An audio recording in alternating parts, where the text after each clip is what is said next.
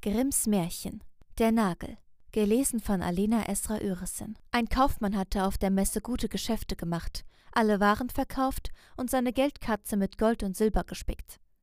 Er wollte jetzt heimreisen und vor Einbruch der Nacht zu Hause sein. Er packte also den Mantelsack mit dem Geld auf sein Pferd und ritt fort.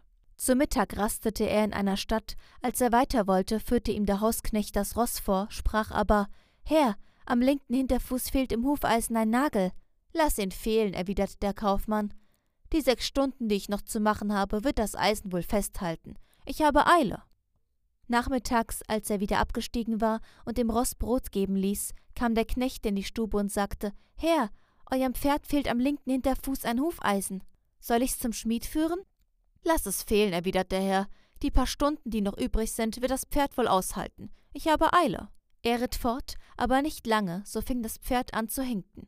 Es hinkte nicht lange, so fing es an zu stolpern, und es stolperte nicht lange, so fiel es nieder und brach ein Bein.